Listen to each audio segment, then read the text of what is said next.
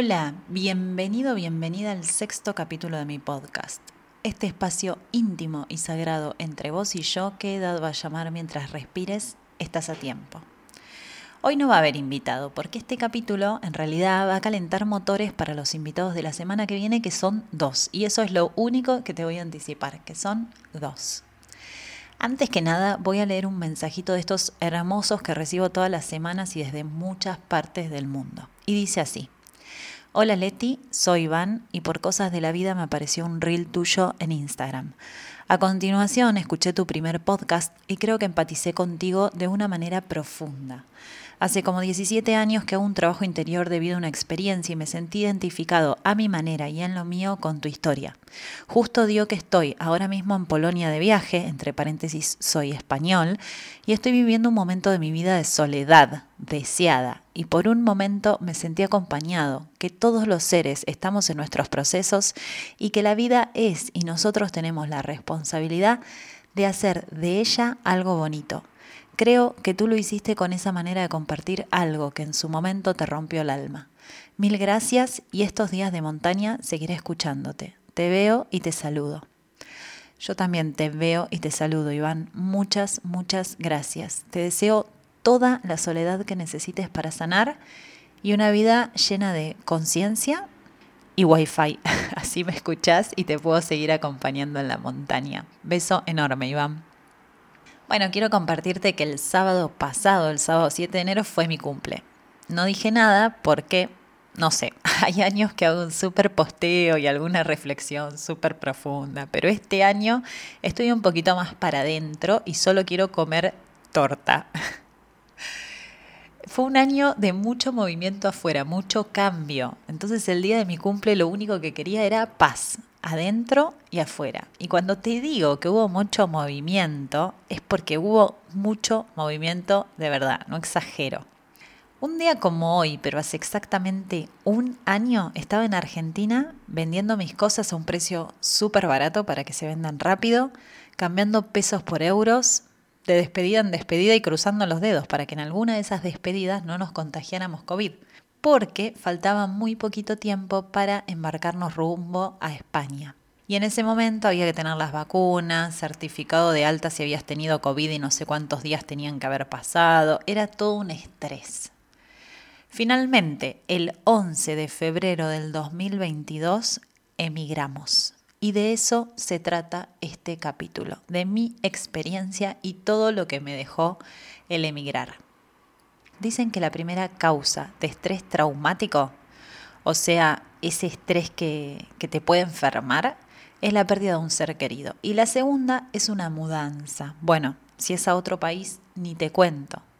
Como la primera causa no me mató, probé con la segunda y acá estoy, un poco más delgada y arrancándome de a una las canas que van apareciendo, pero estoy. Hoy te voy a contar mi proceso personal, que tiene que ver con mis creencias, mis limitaciones y mi interpretación de cada cosa que me fue pasando. O sea, no es la verdad sobre migrar, es mi verdad sobre migrar. Y como sé que te gusta, te voy a contar todo lo que salió bien y todas mis mierdas, de las cuales claramente sigo aprendiendo día a día. Voy a arrancar con cómo nació la idea de migrar.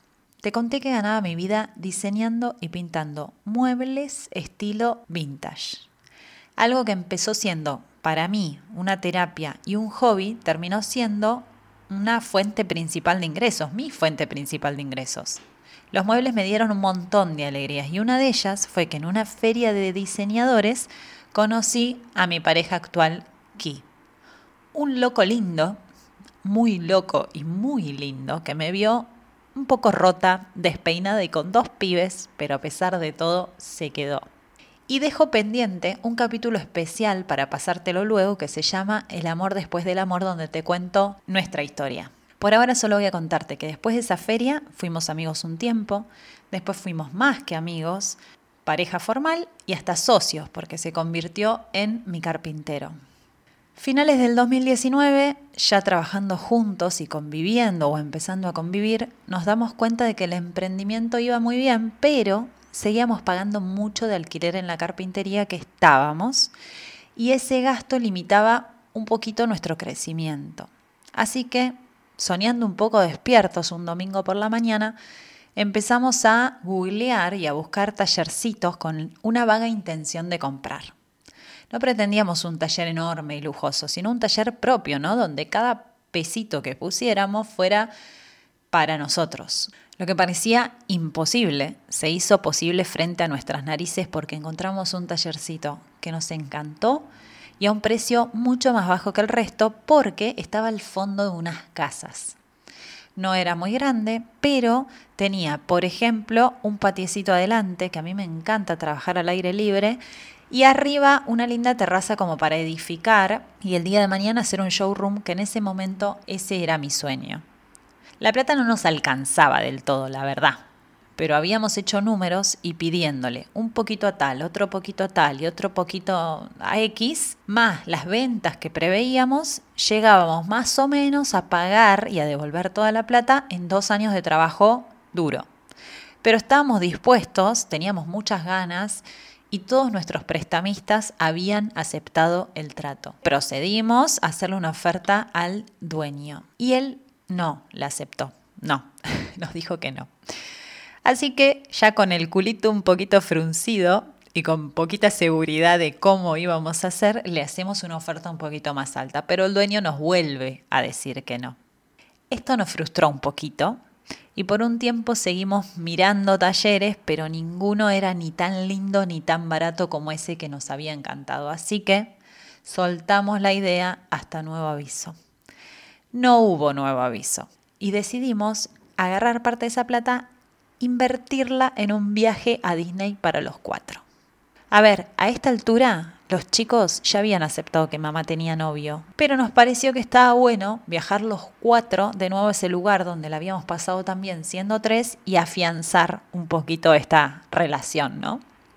Compramos los pasajes y más o menos dos meses después se empieza a escuchar que en China había una enfermedad muy contagiosa y que ya se estaba moviendo por Europa. No le dimos mucha bola, pero a los pocos días Italia ya tenía no sé cuántos muertos y los noticieros solo hablaban de esta enfermedad y ¡boom! El mundo se detuvo. En una cuestión de tres días, Argentina por lo menos, declaró cuarentena. Fue de un lunes a un jueves. Se cerró el país y me quedó el living de mi casa lleno de muebles que tenían que venir a buscar. Entre paréntesis te cuento lo que pasó con ese viaje, que fue otro no enorme. Al principio, la empresa con la que contratamos nos congeló el viaje y nos dieron un plazo de un año como para poder usar ese crédito en otro viaje, digamos.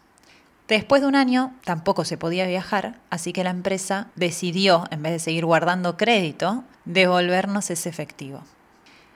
Apenas empezó la pandemia, el dólar en Argentina se fue a las nubes y con Kiki nos miramos y pensamos, menos mal que el dueño del taller nos dijo que no, porque habríamos estado endeudados y trabajando de sol a sol el triple del tiempo previsto y con la soga al cuello y la presión de tener que devolver todo lo que debíamos. Aprovecho para decirte que muchas veces te van a decir que no y muchas puertas se te van a cerrar en la cara pero en ese momento está bien, te puedes enojar, puedes gritar, puedes patalear. Cuando se te pase esa mufa, confía en que la vida tiene un plan mejor para vos que el que vos mismo te podés imaginar. Si estás haciendo las cosas bien, soltá y confía que ese no o ese portazo seguramente sea una recompensa disfrazada de fracaso. Bueno, no me acuerdo cuánto duró la cuarentena en Argentina, pero sí que fue una de las más largas del mundo. El primer mes la gente frenó y compraba solo lo necesario como para sobrevivir, te diría comida y farmacia. Después de eso, ya un poquito acostumbrándonos todos a esta nueva realidad, mucha gente adaptó su trabajo a la casa, o mejor dicho, la casa a su trabajo, o decidió emprender, no sé, lo que fuera necesario como para no tener que frenar y morir de cuarentenitis. No existe esa palabra, la acabo de inventar. Pero en esa fiebre de home office y de tiempo en la casa, mucha gente empezó a ver rincones que se podían redecorar, ¿no? A los que se le podía poner un poquito más de onda. Y empezaron a convertir otros rincones en oficinas. Y claro, todos necesitaban escritorios, por ejemplo. Así que se puede decir que en ese momento mi cuaderno de pedidos y de presupuestos explotaba. Tenía más trabajo que nunca, pero no había madera en todo el país. Porque los camiones no llegaban, porque la mandaban a Chile, no sé por qué, pero no había madera por ningún lado.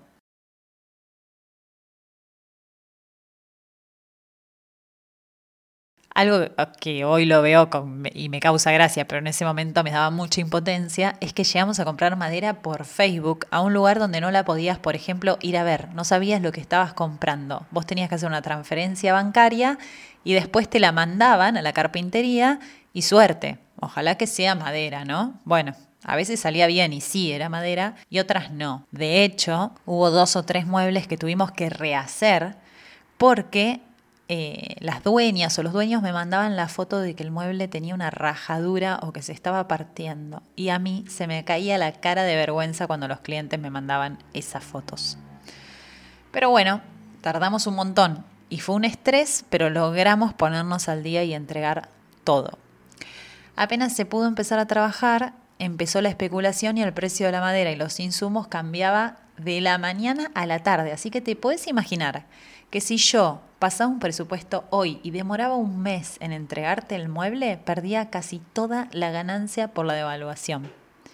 Y encima no podíamos abastecernos, no podíamos comprar más madera porque no había y la poquita que había la entregaban a cuenta gotas para que nadie se quedara sin trabajar. La realidad de ese año fue que trabajamos más que nunca, ganamos menos que nunca y no teníamos tiempo ni de mirar, ni siquiera te digo una película, un capítulo de una serie, no teníamos fines de semana. Así que ahí nos planteamos qué hacer, qué cambiar, porque no parábamos y todo ese esfuerzo se lo llevaba la maldita devaluación. Pero igualmente hasta ese momento la idea de emigrar había sido solo algún comentario aislado y que nos habíamos olvidado muy rápido, ¿no? Y no habíamos vuelto a retomar. ¿Qué pasa? Apenas abren definitivamente la cuarentena y todos, incluidos mis hijos, los chicos, pueden empezar a salir a la calle, uno de ellos va con sus amigos en bici hasta el río. Ese río que te conté en el segundo capítulo que hablo sobre el dinero que yo iba a hipear, es un montón de naturaleza, los días ya estaban lindos, había sol, sábado por la tarde, bueno, sale mi hijo con sus amigos a andar en bici. Cuando vuelve, ya casi de noche, me cuenta que un chico que no le llegaba ni a los hombros de altura, les quiso robar la bicicleta y cuando alguno del grupito de mi hijo, que eran como seis, se trató de resistir, fue directo caminando este chico con un cuchillo en la mano a callarlo por las malas. A pesar del miedo que tenían, empezaron a hablar fuerte para que el chico que tenía el cuchillo se asustara o que alguien los ayudara, pero nadie hizo nada. O sea, un sábado por la tarde, un día soleado hermoso, en un paseo lleno de gente, esto era un acto de delincuencia más y nadie hacía nada. Y es así, ese miedo a que la inseguridad sea tan normal a que mi consejo siempre fuera, si te vienen a robar, vos dales todo y después vemos cómo lo volvemos a comprar, pero vos no te resistas. Fue la inseguridad, con letras mayúsculas, la que me dio un correctivo en la nuca y me dijo, ¿y ahora qué? Y acá te repito lo que te dije al principio, esta es mi historia y mi punto de vista. De hecho, mis amigas y mi familia viven en Argentina y no emigrarían. Pero yo soy muy cagona y preferí encarar una vida nueva en otro lado que quedarme donde tenía miedo. Bueno, ahí la idea de emigrar comenzó a cobrar más fuerza. Empezamos primero a averiguar destinos y lo único que yo tenía claro era que necesitaba que se hable en español, porque me animo a trabajar de cualquier cosa, pero en español. Hablo muy mal inglés y esto lo digo y me da vergüenza. Tengo que hacer algo, prometo hacer algo. Acá algunos van a pensar, bueno, pero tenían papeles seguro para viajar a España. Y la verdad es que no. Empezamos a preguntar en ambas familias si había algún europeo y descubrimos que del lado de mi mamá había familia lituana y del lado de aquí había familia italiana. Claramente, cuando revisamos en Google eh, por el lado lituano, que capaz era un poco más corto, nos dimos cuenta que ni Google tiene traductor de lituano y que iba a ser bastante complicado. En cambio, el caminito por el lado de Italia está un poco más recorrido, así que encaramos por ahí. Por una conocida de un conocido de tal, dimos con una gestora que se encargaba de armar lo que es la carpeta para que Ki pudiera tramitar su ciudadanía italiana desde Italia. Esta gestora nos salió un huevo, literal. Pero ambos sabíamos que si tratábamos de hacer los papeles por nosotros mismos, al primer sellito, al, a la primera firma que nos dijeran esto está mal, que se nos complicará, abandonábamos la visión y todo quedaba en nada. Así que fuimos sinceros con nosotros mismos y dijimos, a ver, Ki sabe hacer muebles, yo sé pintarlos. Hagamos más muebles, pintemos más muebles y con esa plata le pagamos a la gestora que Finalmente fue una genia y resolvió todo en unos pocos meses. El plan era que Ki viajara a Italia solo a hacer su ciudadanía, que más o menos iba a tardar unos tres meses si todo salía bien. Y de ahí se iba para España donde nos esperaba. Yo desde Argentina, ya con mi carpintero anterior aquí, seguía trabajando hasta las tantas con el único objetivo de juntar plata para España. Hasta ahora nunca te hablé de los chicos. La verdad es que cuando les dijimos la idea, se quedaron mudos un ratito y después vieron la posibilidad de jugar al fútbol a España, porque ambos quieren ser jugadores de fútbol como su papá. Así que de a poquito fueron encariñándose con la idea. Nunca se nos resistieron, ¿no? Si no, la historia hubiese sido otra seguramente. Bueno, Aquí estuvo tres meses en Italia hasta que le salió su ciudadanía. Fue duro porque no podía trabajar, no, podía, no entendía el idioma. Bueno, fue duro, pero lo logró. Y consiguió trabajo en España a través de una aplicación de esas que buscas trabajo, no me acuerdo cuál. Era importante que él tuviese trabajo en Italia porque eso nos daba permiso para residir en España como compañeros de él. Y acá viene el dato importante. Si él no era legalmente nada mío, y aún menos de los chicos, ¿cómo íbamos a hacer para que nos dieran esa visa de acompañantes? Y la verdad es que como somos revivos, hicimos en Argentina una unión convivencial. Y acá, en España, literalmente agarraron ese papel que decía unión convivencial y lo usaron como papel higiénico. y ahí vamos. Un 12 de febrero del 2022 llegamos a España. Y acá la historia se pone buena. llegamos un sábado, teníamos alquilado por seis días un Airbnb. Así que teníamos solo esos seis días para conseguir un alquiler definitivo. Llegamos el sábado, el domingo nos levantamos Ki y yo, cuaderno, lápiz y mate de por medio y nos anotamos todos los departamentos, que acá le dicen pisos, que habían alquiler por todas las aplicaciones de y todas las inmobiliarias de Elche. El plan era que el lunes me iba a dedicar a llamar sin parar y tratar de tomar citas para ver esos departamentos. Y así fue. El lunes Quise fue a trabajar, hijos durmiendo, y yo empiezo desde las 8 de la mañana a llamar. Al pedo, porque acá todo abre a las 10 o 10 y pico. Así que, entre mate y mate, se hicieron las 10 y retomé mi misión alquiler. Acá más o menos te voy a inventar un número, pero de esos 100 llamados que hice, 10 me atendió un contestador y me dijo que dejara mi número, que luego se iban a contactar conmigo. 10 ni siquiera contestador y los otros 80 ya estaban alquilados pero se habían olvidado de actualizar la aplicación. Así que en un ratito, en una mañana, quemé todos los cartuchos y la misión alquiler estaba a punto de ser abortada. Como vengo de Argentina, un país donde todo es posible, me abrigué porque hacía muchísimo frío y dije voy a ir personalmente a las inmobiliarias. Pero claro, eran las dos y pico de la tarde y acá todo cierra entre las dos y las cinco. Así que volví a tomar mate hasta las cinco. Y a esa hora sí retomé mi misión, pero esta vez a pie. En una de las inmobiliarias una mujer me reconoció la voz porque antes durante la mañana la había llamado seguramente, yo ni me acordaba, y me dijo que en ese mismo edificio tenían un piso, pero que lo estaban refaccionando y que en realidad era para estudiantes porque estaba enfrente de la universidad. Si querés te lo muestro, me dijo, y si te gusta hablamos con el dueño a ver si se puede hacer algo. No me gustó, me encantó.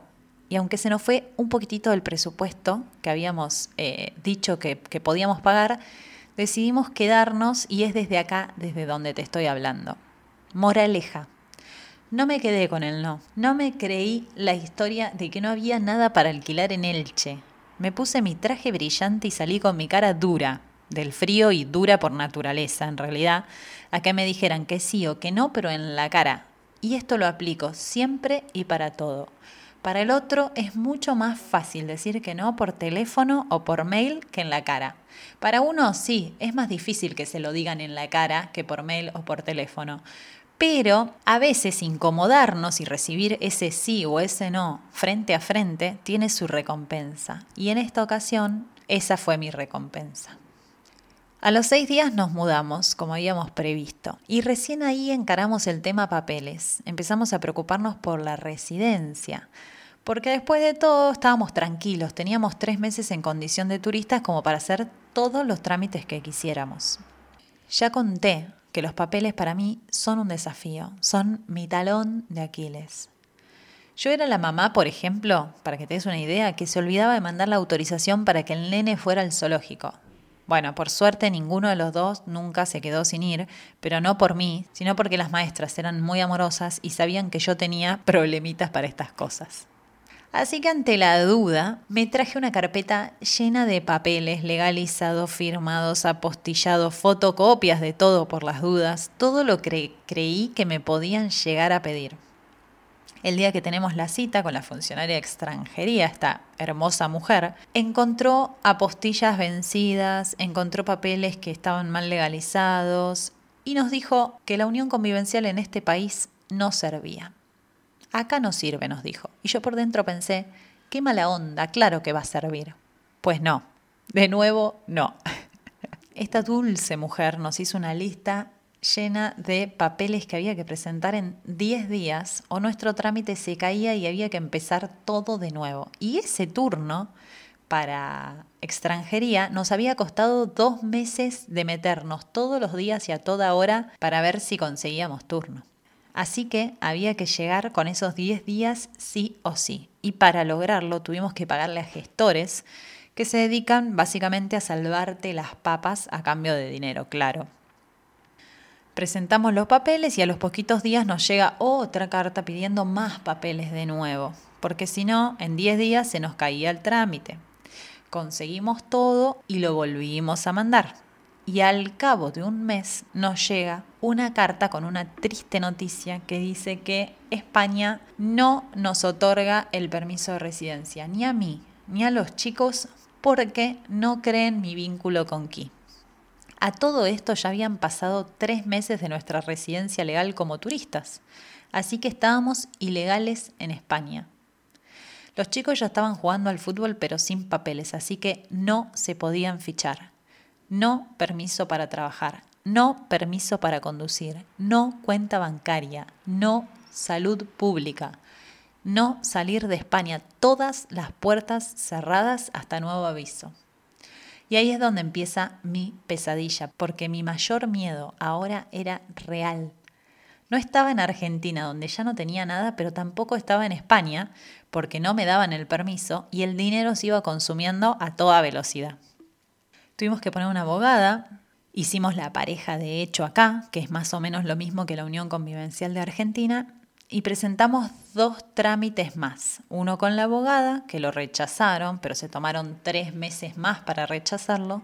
Y uno que por pura intuición, después de hablar con una chica argentina que más o menos le había parecido lo mismo que a mí, lo presenté y entró. A los nueve meses, después de gestar como si fuese un bebé este cambio de vida radical, España nos dijo por primera vez que sí. Y lloré Lloré como si no hubiese un mañana, porque yo cuando lloro lo dejo todo. Eh. La verdad es que parecía que esto nunca se iba a destrabar. Y un día se destrabó. De a poco, cada no se está convirtiendo en un sí. Y toda mi frustración y preocupación se está convirtiendo en toneladas de aprendizaje. Tenía terror a tener que hacer trámites porque me sentía incapaz y tuve que hacer en nueve meses más trámites que en toda mi vida entera, así que un miedo menos. Tenía miedo a que algo saliera mal y tener que volver. Y la verdad es que un montón de cosas salieron mal. Todo lo que me daba miedo sucedió y tuve que enfrentarme a cada miedo solita, sin ayuda de nadie, confiando en mi intuición y dándome la cabeza contra la pared muchas veces. Hoy te puedo decir que soy una persona completamente distinta a la que llegó hace casi un año. Antes evadía los trámites o buscaba el camino más fácil. Hoy tengo la confianza en mí misma de poder resolver eso que antes me resultaba impensable. Hoy me siento casi una gestora, de hecho me llaman muchas amigas de amigos de conocidos porque acá se arma como una red de argentinos que estamos todos en la misma y me encuentro prácticamente dando tutoriales por teléfono del, paso a paso, de lo que hay que hacer, de lo que no hay que hacer, que en eso soy experta, y de lo que hay que hacer por las dudas, ¿no? Para que no te pase lo que me pasó a mí. Aprendí que todos mis miedos juntos eran el monstruo que tenía que vencer para pasar al siguiente nivel entre paréntesis, por si en algún momento pensás emigrar como yo o conoces a alguien que esté en esta y este dato que voy a tirar les puede servir, van dos tips rapiditos para que no te pase lo que a mí. Si venís como acompañante del ciudadano o ciudadana europea, puedes hacer la unión convivencial en Argentina, pero las leyes acá en España al respecto están un poco confusas, son un poco claras. Entonces, la verdad depende de la persona que abra tu expediente, te lo va a aceptar o no. Las dos opciones que te propongo son, la primera te casas y la segunda, si no te querés casar, tráete tu certificado de soltería apostillado con menos de tres meses de Argentina y pedí el mismo certificado de soltería en el país que le dio el derecho a, residir, a ser ciudadano europeo, digamos, a tu pareja. Por ejemplo, nosotros ese certificado lo tuvimos que pedir en la comuna que le hizo la ciudadanía en Italia aquí. Ese no necesita estar apostillado porque está dentro de la comunidad europea, así que solo tiene que estar traducido al español, pero eso se hace acá y, es fácil, no te preocupes. Cierro paréntesis y cambio de tema rotundo. ¿Qué me dejó la experiencia de emigrar más allá del papelerío? Emigrar no es fácil ni difícil. Tu propia experiencia va a estar determinada por tus creencias y por tus ganas. Lo que sí puedo decirte es que cuando escuches por ahí que es muy difícil, que es imposible, que la pasás re mal, o, todo lo contrario, cuando escuches que es lo mejor que te puede pasar, que todo es increíble, un cuento de hadas, no te creas nada, porque cada persona puede contarte solo sus interpretaciones de la realidad, que pueden o no coincidir con las tuyas. Las únicas dos realidades universales y entre comillas, porque siguen teniendo algo de interpretación mía, son la primera, que tu vida nueva te va a costar toda tu vida anterior. Y mientras antes aceptes esto y vivas ese duelo con armonía y alineado a tu deseo, menos vas a sufrir por lo que estás dejando y mejor preparado vas a estar para todo lo que venga. Emigrar conlleva muchos duelos juntos. Por un lado, alejarte físicamente de tu familia y amigos, que son tan finitos como vos y que quizás ese saludo en Ezeiza puede ser el último y eso duele. También el duelo a todo lo material que conseguiste en tantos años de trabajo, ¿no? O el duelo a tu ocupación, por ejemplo. Acá las carreras de contabilidad y abogacía no sirven, pero los contadores y abogados que vienen resignan todos esos años de carrera y experiencia y buscan otra cosa, X. Lo segundo es que pase lo que pase, siempre vas a poder dar un paso para atrás o para el costado. No sé, salvo que en tu país tengas orden de arresto, siempre vas a poder volver a tu tierra.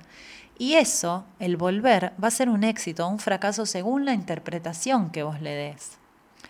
Cuando digo un paso al costado me refiero a que, por ejemplo, en mi caso, elegimos España, ¿no? Pero uno de mis hijos y mi pareja nacieron en Estados Unidos, así que podríamos haber elegido ese camino y seguramente hubiésemos tenido un cuarto de las trabas burocráticas. Pero bueno, si España finalmente no nos hubiera aceptado nuestro paso al costado antes de volver a Argentina, habría sido Estados Unidos.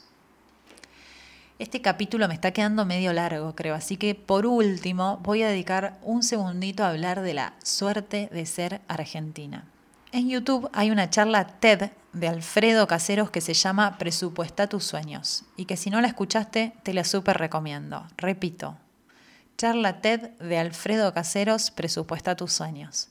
Dice muchas cosas mm, súper interesantes, pero me quedo con una frase que dice que los argentinos estamos 10 años adelantados. Yo creo que hoy estamos un poquito más que 10 años.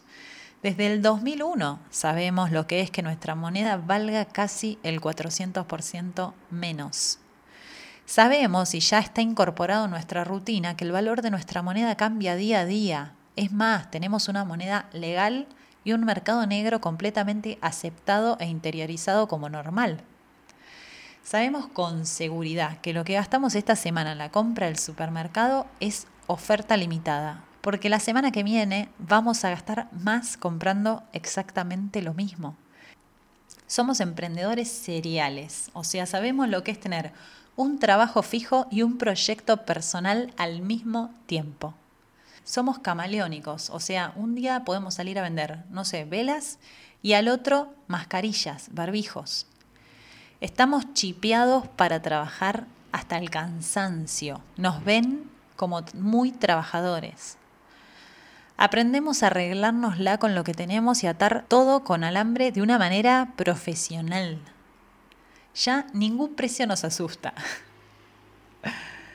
Y estando acá, me las rebusqué para no quedarnos sin plata y fue mi cara dura y mi sangre busca la que me permitieron abrir puertas que hoy en día me siguen dando muchas satisfacciones.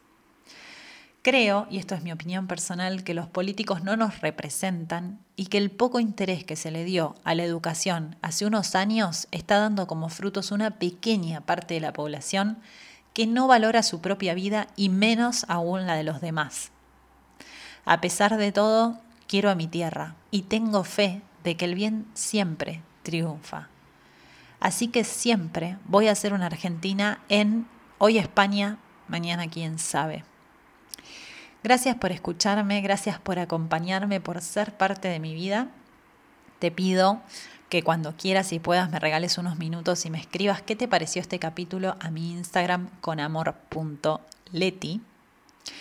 Si estás atravesando o por atravesar tu duelo migratorio, puedo ayudarte, puedo acompañarte con todo mi amor y mostrarte que dentro tuyo tenés todo lo que necesitas para superar lo que sea en la vida.